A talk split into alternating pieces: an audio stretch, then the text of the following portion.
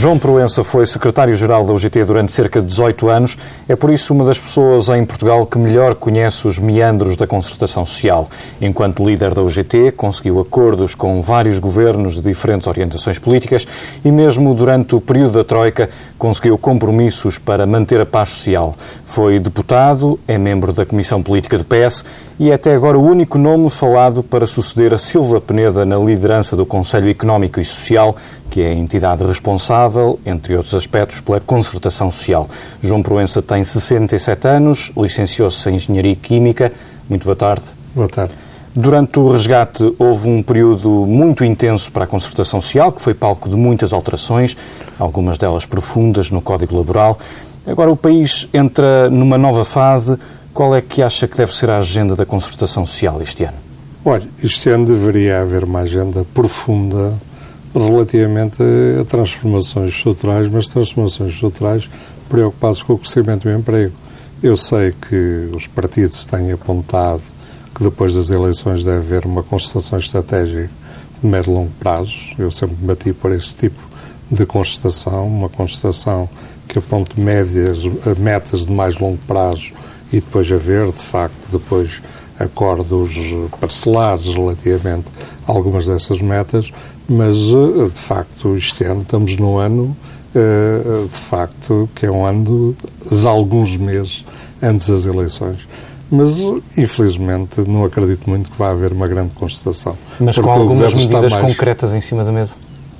Eu acho que neste momento em cima da mesa não está nada importante. Estão medidas parcelares, particulares, mas nada de importante, porque eh, o governo já está numa campanha eleitoral, eh, está-se numa medida, está numa situação de continuidade das medidas da Troika eh, e, portanto, não acredito muito que vá haver grandes medidas de concertação social. Portanto, a concertação social vai estar moribunda durante 2015?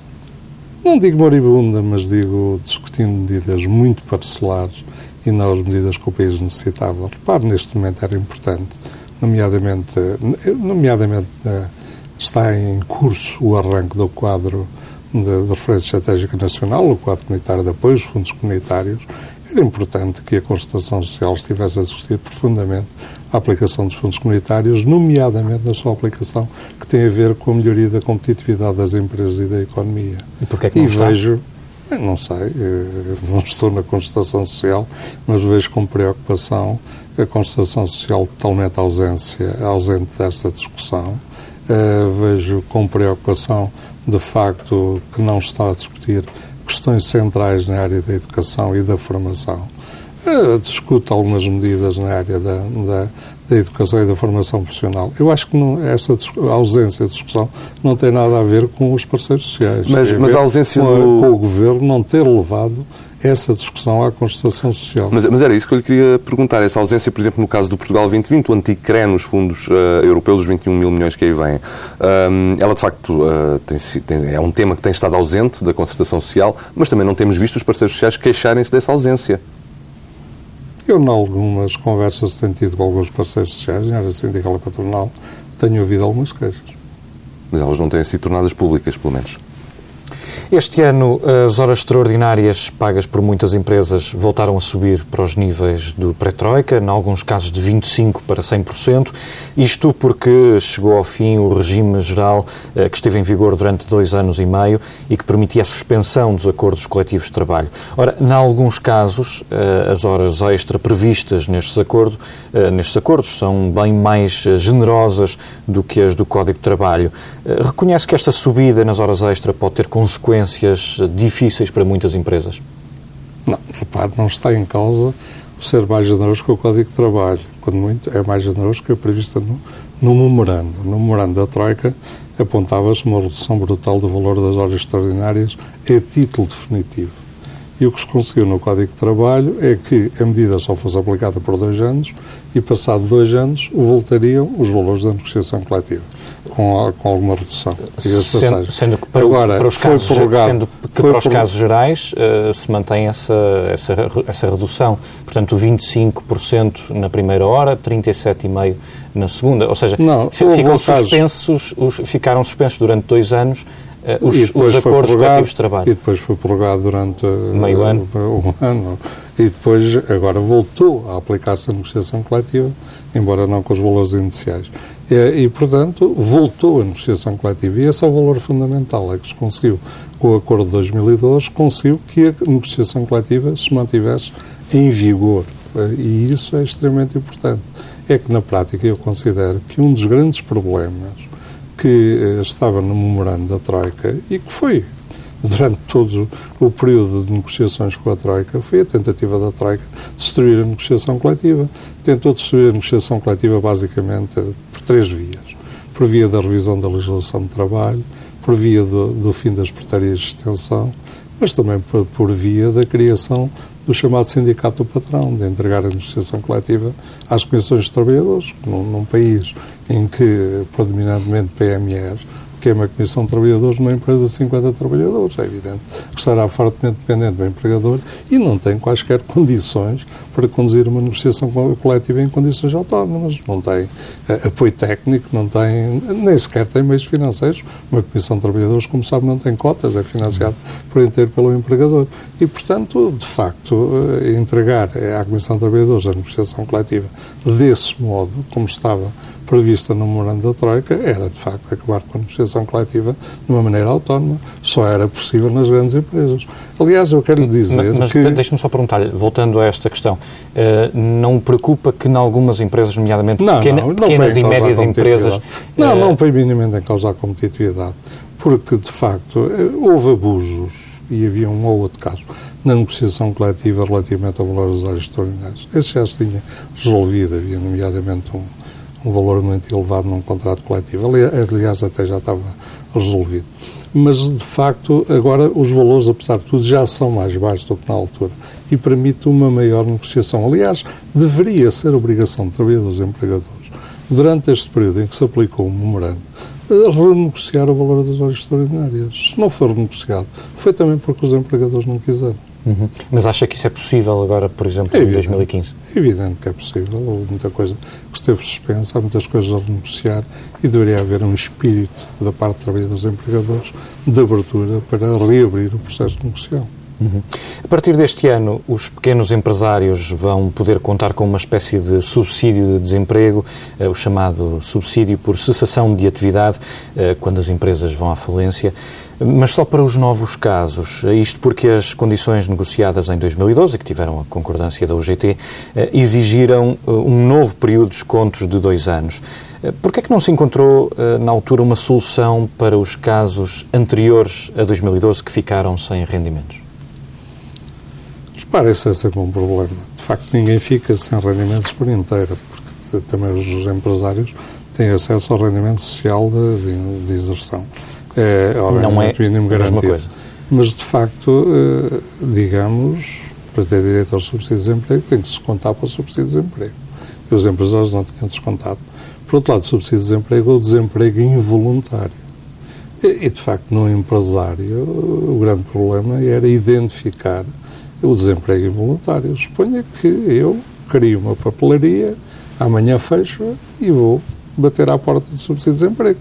Isso seria totalmente ilegítimo. Mas isso e por isso, em conta os casos, isso, de facto, involuntários, não é? Sim, e Essa por isso, por um lado, era necessário ver como é que se garante que o desemprego é efetivamente involuntário. Ou seja, houve uma falência real e não uma falência fictícia, não houve artifício para ter acesso ao subsídio de desemprego. E, por outro lado, de facto, que houve alguns descontos. E, portanto, procurou-se encontrar uma solução que fosse minimamente aceitável de parte a parte. Uh, e acho que se encontrou uma solução e que houve um acordo tripartido nessa matéria e, portanto, foi aceito pelos empregadores. Mas acha da nossa que parte, eu diria, da nossa parte, da nossa parte, eu diria que houve maior abertura na discussão dessa matéria. A nossa preocupação foi sempre como é que se garante que o desemprego é involuntário. Como é que se garante que não vai haver fraudes e que não vai haver situações em que o empresário eh, abre uma empresa justamente só para ter acesso ao subsídio de desemprego que a fecha no dia seguinte. Portanto, foi sempre essa, eh, essa garantia que procuramos obter. Uhum. Vamos então uh, passar para um tema da atualidade que tem a ver especificamente consigo. Uh, o secretário-geral da UGT recomendou o seu nome para a liderança do Conselho Económico e Social. Esta sugestão foi bem aceita no PS e presumo que teve o seu aval antes de ser tornada pública. Confirma que tem essa disponibilidade? Sim, digamos, eh, tem a minha disponibilidade. É evidente que eh, é um cargo para o qual me sinto motivado, mas eh, é um cargo que compete aos partidos políticos escolher. Eu quero lhe dizer, bem, o, o, o, o Secretário-Geral do SES não tem nada a ver com a Constituição Social. A Constituição Social está dentro do SES com total autonomia. A Constituição Social é feita entre trabalhadores empregador, e empregadores trabalhadores, empregadores e governo. O uh, presidente do SES pode assistir às reuniões, pode usar da palavra... É o anfitrião, digamos assim, É o anfitrião. Encontro. Poderá ser um bocado um dinamizador, se as partes o entenderem. Eh, e, e, o Dr. Silva Peneda teve um papel muito importante nessa matéria eh, e poderá ter esse papel importante. Mas, portanto, o SES poderá ser um apoio importante à constatação social. Mas o SES, sobretudo, é a voz da sociedade civil. Eu, de facto, sempre estive motivado para essa questão. Eu, digamos, eh, estive envolvido também, participei no Conselho Económico e Social da União Europeia durante quatro anos, que é também um órgão tripartido sem governos eh, e sem Comissão Europeia, trabalhadores, empregadores e, e, digamos, organizações da sociedade civil. Tive na Fundação de Diálogo Social Europeu, na Constatação, na Fundação da Constatação Social em Portugal, na Fundação do Conselho Económico e Social Europeu, eh, Europeu, Europeu Nacional, na, na, fui perito do Diálogo Social Europeu, é uma matéria que sempre me motivou e, portanto, disponível estou, mas digamos, mas é um cargo que compete aos partidos políticos escolher. Aliás, é por maioria dois terços e, portanto, é Sim, partidos há um, há um, há um acordo, tanto quanto sei, não escrito, em que a, a iniciativa uh, alterna entre os vários partidos e desta vez será a vez do PS indicar um nome. Compete aos partidos políticos escolher. O, neste momento, segundo me dizem, há, há, há duas questões. Primeiro, o que é normal, o que, é que está na lei, é que depois das eleições obrigatoriamente é escolhido um presidente, o presidente abre-se um novo mandato do SES. Portanto, ao contrário, por exemplo, do Provedor de Justiça, que tem um período definido de 5 anos para de mandato, eh, o SES não tem um período de mandato. O mandato é o da legislatura. Mas é com a eleição do novo presidente que se abre a renovação do mandato. Portanto, eh, com a admissão do, do, do Dr. Silva Pereira, fez um trabalho excepcional e, portanto, a ida dele para Bruxelas, a que levanta esta questão, obriga a, a, tomar, a haver uma iniciativa legislativa para ver como é que se resolve esta questão. Aparentemente, a iniciativa legislativa será no sentido de terá que haver um presidente, num período intercalar, até se a Assembleia decidir eleger um novo presidente. E leis, se decidir esperar pelas novas eleições, espera, mas é, é a Assembleia. Em todo o caso, o mais, o mais tardar uh, nas próximas uh, eleições uh, o caso estará resolvido, digamos assim. Sim, mas compete à Assembleia. Uhum. Já, já, já, já mencionou brevemente, mas gostaria de voltar a insistir. O que é que a sua experiência pode trazer à liderança do SES? Recordo que esteve à frente da UGT durante 18 anos e esse facto não será, obviamente, alheio. Uh, não, digamos, eu diria que poderia trazer, digamos, um forte empenhamento no reforço do diálogo social em Portugal. Ou seja, algo que o Dr. Silva Peneda teve um excelente mandato, acho que projetou o SES. Uh, houve presidentes que foram. Uh, repara, o SES em Portugal é bom fa fazer a sua história. Nasce de um Conselho Nacional do Plano que estava praticamente morto. Uh, depois, quando foi da revisão constitucional, nós batemos pela criação de um Conselho Económico e Social. E, nomeadamente, a UGT teve um papel importante junto aos partidos políticos para, na Constituição, por a criação do Conselho Económico e Social. Eh, foi criada, eh, absorvendo a Constituição do Conselho Nacional do Plano, e o SES, desde 91, foi ganhando espaço. Eh, e com o Dr. Silva Pineda ganhou um espaço especialmente significativo de independência do, do poder político. É evidente que o SES só tem poder se os seus diferentes componentes lhe derem poder, ou seja, aprovarem pareceres importantes, com autonomia face aos partidos políticos e pareceres que a sociedade civil reconheça como importantes e que, tenham, que sejam lidos pela, pela, pelo, pelo, pelas, pelo Governo, pela Assembleia da República, eh, como, eh, como importantes nas decisões. Repare, por exemplo, o Conselho Económico e Social é um órgão consultivo do Governo mas a Assembleia da República também o começou a, a tornar como seu órgão consultivo. Começou-lhe a pedir pareceres sobre a Conta Geral do Estado e sobre outras matérias, uh, o que é interessante, o que é importante, esse reconhecimento do seu papel. E, portanto, é um pouco a continuação disso. Por outro lado, de facto, há que discutir neste momento, há que apoiar a constatação social e há que discutir também a própria composição do SES e outras matérias. É evidente que o SES não esgota a atividade consultiva em Portugal. Há muitos órgãos de atividade consultiva. Há um paralelo ao SES, embora de caráter setorial, o Conselho Nacional de Educação, mas há muitos outros de caráter setorial, incluindo o Conselho Nacional da Juventude, o Conselho dos Consumidores e tantos outros que, de representação de interesses setoriais.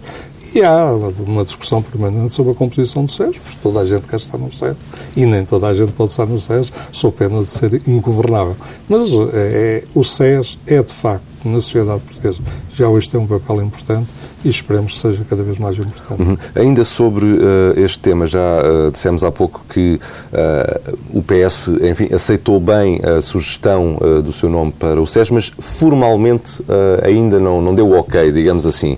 acha que vai obter a concordância do partido, apesar de ter apoiado António José Seguro na luta pela liderança do PS? Não, isso é uma questão que pôr ao líder do PS. Eu diria que, como lhe disse, compete à Assembleia da República a escolha e a Assembleia da República tem que escolher por maioria dois terços. Ou seja, eh, é obrigatório um entendimento entre os partidos políticos.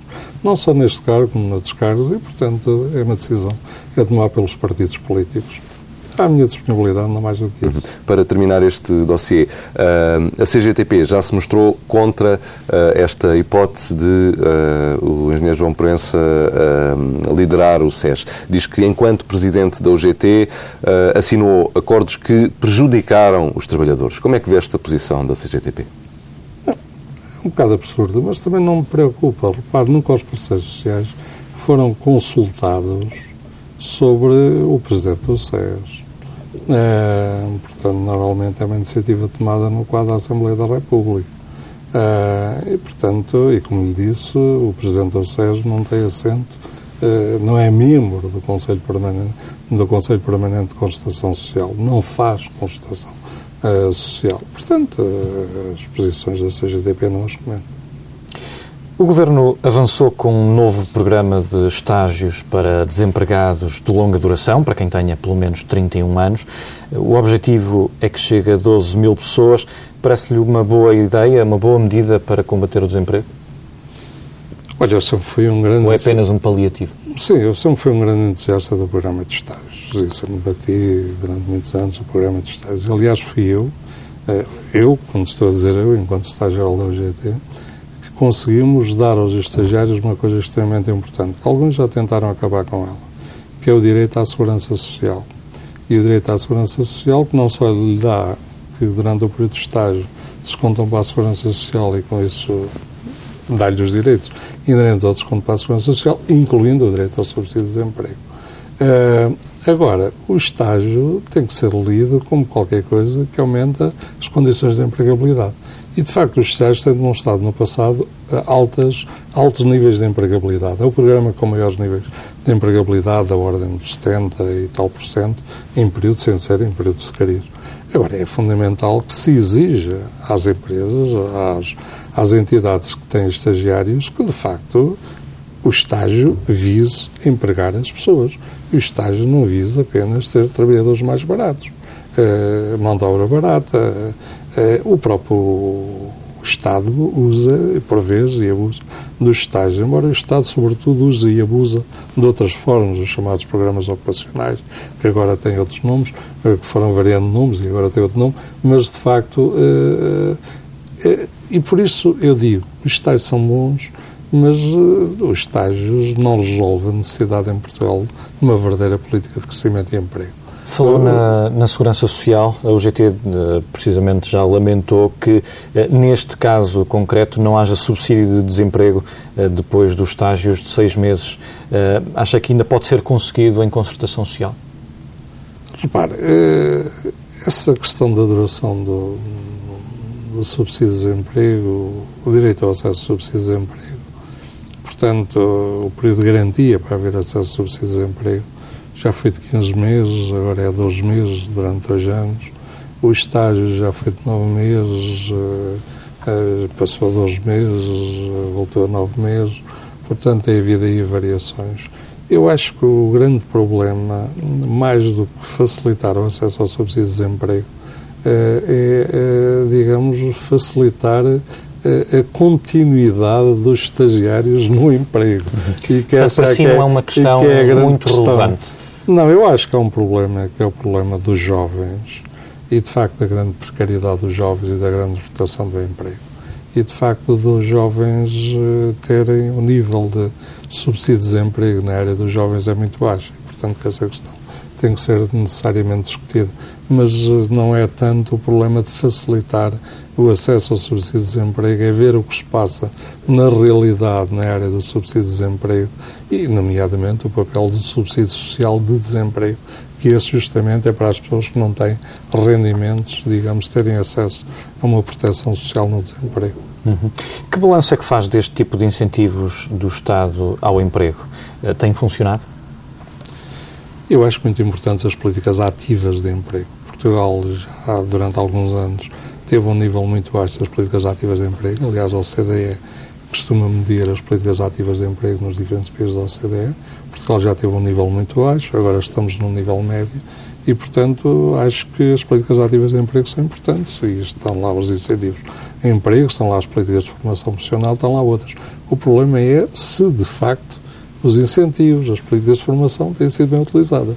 E eu tenho sido bastante crítico, nomeadamente algumas medidas dos últimos tempos na área das políticas ativas de emprego, por exemplo, eh, políticas de formação profissional de duas, três semanas, às vezes com pessoas de já, digamos, idosas e que são obrigadas a frequentar cursos é, que não fazem sentido nenhum, é por eh, desperdício de recursos financeiros e, portanto, acho que deveriam ser repensadas algumas políticas, mas sou francamente defensor das políticas ativas de emprego. E reconhece que este tipo de estágios condiciona ou distorce mesmo os números do desemprego? Sim, é evidente, é evidente que. Mas isso não, não põe em causa a necessidade das políticas ativas de emprego. Mas é evidente que eh, o que me preocupa é a utilização de medidas ativas de emprego visando única e exclusivamente a diminuição dos níveis de desemprego, uma diminuição artificial dos níveis de desemprego. Outra coisa totalmente diferente, acho que foram criadas algumas medidas de, de formação profissional que visavam claramente isso que visavam claramente isso. Pode eu, dar exemplos? Eu contestei fortemente. Foi quando foram criadas aquelas medidas de, eh, como é que se chamavam? Aquelas medidas de formação de duas, três semanas, quatro semanas, eh, que eu contestei fortemente, eh, a certa altura diz que toda a formação modular deveria ser durante longos meses e deveria ser e unidades que contavam para a, a qualificação para uma certificação profissional. E depois recuou-se nessa matéria e acho que foi profundamente negativo. Mas outro, outro, um, outro problema ligado às medidas ativas de emprego, aquelas que têm sido, as medidas concretas que têm sido apresentadas pelo Governo, é que o Governo apresenta inúmeras medidas ao longo deste, deste período, mas depois nunca há, uma, um, nunca há estatísticas com os resultados, nunca se percebe qual é o resultado prático dessas medidas. Uh, será uhum. por incapacidade, uh, de facto, uh, da própria natureza das medidas, que são difíceis de medir, ou, ou então o que é que se passa? Porque é que são apresentadas medidas, mas não os resultados das medidas? O número de pessoas que frequentam as medidas, isso há estatísticas mensais na área do gestão de emprego que gera as medidas. Sim. Agora, a empregabilidade resultante é das medidas, que, que, era a questão central eh, e a que está a referir, essa é que de facto não é medida e acho que é, é negativo. Quer dizer, deveria é como os incentivos, é como a utilização dos dinheiros do terreno. Quer dizer, que nunca se estuda qual é o impacto real da utilização desses dinheiros. Também muitas vezes nos incentivos ao emprego eh, e noutras medidas não se estuda o impacto real das medidas. Eh, mas tenhamos a noção de uma coisa, que eh, vale a pena estudar, vale a pena qualificar. Agora, também é fundamental que estudar e qualificar que daí resulte um certificado, que daí resulte uma valorização profissional e que não resulta, não sejam uh, educações, certificações de curta duração que na prática não têm qualquer valorização perante o empregador e perante a sociedade. E não nos esqueçamos que estamos no quadro uma União Europeia de livre circulação de trabalhadores e que tem que haver um reconhecimento no quadro da União Europeia e que devemos ter isso bem presente quando discutimos as medidas de educação e formação. O Governo pretende também reformular os apoios à mobilidade de desempregados, quer dar um subsídio de 209 eh, euros por mês durante quatro meses a desempregados que aceitem um trabalho a mais de 100 quilómetros da residência. Eh, parece-lhe uma boa ideia? Bem, os incentivos à mobilidade já existiram e é importante numa sociedade que, de facto, nós tivemos um problema e continuamos a ter um problema em que é difícil haver mobilidade. Porque, de facto, repare, Portugal é dos países em que as pessoas, normalmente, quando há um casal, os dois trabalham e trabalham a tempo inteiro. E se eu vou trabalhar e se a minha mulher permanece num, num, num, local totalmente diferente e se os filhos têm dificuldade em, digamos, me acompanhar, nomeadamente em termos de estudos, de facto há aqui uma, há, há muitos obstáculos. Havia o obstáculo do, do, do arrendamento, tem, há muitos obstáculos à mobilidade em Portugal e, portanto, incentivar a mobilidade é importante. Eu diria que o problema é que a mobilidade devia, estudar, devia ser estudada num modo mais alargado e não simplesmente um incentivo financeiro para uma mobilidade que não vai resultar muito. Aliás, foram criados incentivos à mobilidade na função pública. Se perguntar o resultado, verifica que é praticamente nulo. Já existiram incentivos à mobilidade no setor privado, se perguntar o resultado foi praticamente nulo. Eu acho, olha, lembro-me uma questão central hoje na sociedade portuguesa. A discussão da reforma do Estado. Uh, o que está a passar na segurança social parece-me que é a questão mais absurda que existe na sociedade portuguesa. Diz que se vão Está a referir-se aos 700 trabalhadores? 700 e tal trabalhadores, que vão ser requalificados. E tem a ver com muito com a discussão que estamos a ter. Requalificados. Bem, bem eu acho bem que se queiram requalificar trabalhadores. Mas requalificar implica saber para que é que eu os quero formar. Eu que se eu os quero levar de um sítio para outro, eu vou formá-los para os levar para um sítio e para outro. Mas neste caso não, não tem a casa nada disso. Dizem que vão fazer entrevistas em março para saber o que é que os trabalhadores querem. Mas o que está em causa é o que os trabalhadores querem. O que está em causa devia ser o que é que o Estado precisa em termos de levar os trabalhadores de um lado para o outro. Não está em causa só, e o Provedor de Justiça chamou a atenção para os critérios de seleção dos trabalhadores. O que está em causa aqui, de facto, é qualquer coisa de absurdo porque não está em causa um problema de mobilidade dos trabalhadores de um lado para o outro e, eventualmente, com formação profissional para lhe dar a qualificação ajustada, está em causa uma pura redução de salários e um, um problema de pré-despedimento. Está em causa uma paralisia do aparelho de Estado. Está em causa uma péssima gestão dos recursos humanos. Aliás, está a causar agora os problemas na saúde. A certa altura está-se a ter um Estado que já tem recursos humanos, eh, humanos abaixo das suas necessidades. Se hoje fizeram uma chamada para a Segurança Social, se calhar ninguém me atende a chamada. Já tenho grandes dificuldades nos contactos com a Segurança Social. Quer dizer, hoje, de facto, a reforma do Estado é qualquer coisa que começa a ser, uh, arraiar arraias do absurdo. Eu, por exemplo, tenho defendido sempre muito e tenho discutido muito com o Secretário de Estado, deveria ser discutido na administração pública um programa sério de mobilidade dos trabalhadores e mobilidade, nomeadamente, por exemplo, a que foi discutida no setor bancário, que está na negociação coletiva e que foi acordado entre sindicatos e bancos, um, um esquema de mobilidade de trabalhadores dentro do, dos bancos, porque não na administração pública. Porque é que o Estado cria regras absurdas e, e quadros de efetivos interdepartamentais que não são maneiras, eh, só são maneiras, de facto, de pré-despedimento ou de pôr trabalhadores sem fazer nada. Quer dizer, não, não é isto que provoca o melhor funcionamento das organizações. Mas... Eu acho que o Estado não dá o exemplo de como é que provoca um aumento da produtividade das organizações. E quando fala do aumento da competitividade das empresas, e nomeadamente a melhor utilização dos recursos humanos, nomeadamente pela maior mobilidade de, de recursos humanos dentro do setor privado, também isso está em causa. Mas dando aqui um, um passo atrás uh, nesta entrevista e pegando naquilo que, que mencionou, a reforma do Estado, uh, que foi tão falada e tão discutida ao longo desta legislatura, com o famoso guião elaborado pelo Vice-Primeiro-Ministro, ela existiu de facto, não existiu, ou traduz pura e simplesmente na redução de quadros uh, no funcionalismo público? Não, eu acho que a reforma do Estado tem sido medidas avulsas a nível de cada Ministério e que, na prática, mais que uma reforma, é uma desorganização do Estado, uh, uma redução de recursos uh, e uma redução de trabalhadores. houve algumas medidas eh, positivas, mas muitas medidas negativas. E algumas medidas altamente discutíveis. Olha, lembro-me agora o que está a passar relativamente à nomeação de dirigentes. Eu considero totalmente absurdo que este governo, neste momento, esteja a nomear dirigentes por cinco anos. Como é que um governo tem hoje legitimidade, a, a, a poucos meses das eleições, para nomear dirigentes por cinco anos. Bem, mas diz, os dirigentes resultaram no concurso. Bem, mas vamos lá ver o concurso. Eu até acho a comissão criada e que é dirigida por um professor a quem eu reconheço grande competência e grande isenção. Mas depois a comissão tem lá três pessoas competentes e isentas, mas depois tem representantes dos ministérios, até há membros do governo que foram representantes na comissão. Uh, e depois, o que é que a Comissão faz? Indica três pessoas. A Comissão foi importante, fez uma seleção, evitou que uh, fossem nomeados uh, pessoas sem o mínimo de qualificações. Mas depois indica três. E o Governo escolhe um. E, por acaso, eventualmente, mais de 90% dos atuais dirigentes são do PSD ou do CDS. Torna-se muito visível a partidarização da nomeação de dirigentes, até porque o Governo é de dois partidos, PSD e CDS.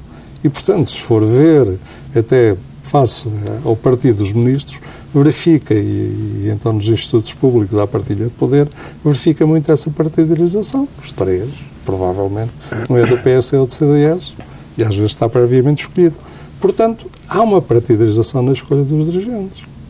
Então, como é que este governo agora, na parte final do governo, como o ano passado nomeou tantos, eh, nomeia dirigentes para cinco anos? Então, o próximo governo está condenado no atual quadro legislativo não é dirigente nenhum e a gerir a administração pública com os atuais dirigentes. Isto significa o quê? A manter-se o atual quadro legislativo. Significa que a atual administração pública servia para fazer burocracia, não merecia a confiança do governo, e o governo fazia o que os sucessivos governos, infelizmente, têm feito, gerir a administração pública através de gabinetes e de consultores. E é isso que tem, de facto, destruído a administração pública é de facto cada vez mais a administração pública ser gerida por governos uh, de gabinetes ministeriais, muitas vezes de jovens, sem qualquer experiência, e gabinetes de consultores, de advogados e outros, também sem qualquer experiência, muitas vezes da administração pública. Uh, falemos sobre a economia uh, com os sinais que temos hoje. Confia que Portugal vai crescer este ano, o que está previsto pelo Governo? Uh, 1,5%. Repare, é uma previsão que, que, é uma previsão, digamos, a previsão das organizações internacionais, eventualmente 1,3, 1,5, 1,2, 1,5, mas está sempre a mudar e está muito condicionada pela situação internacional.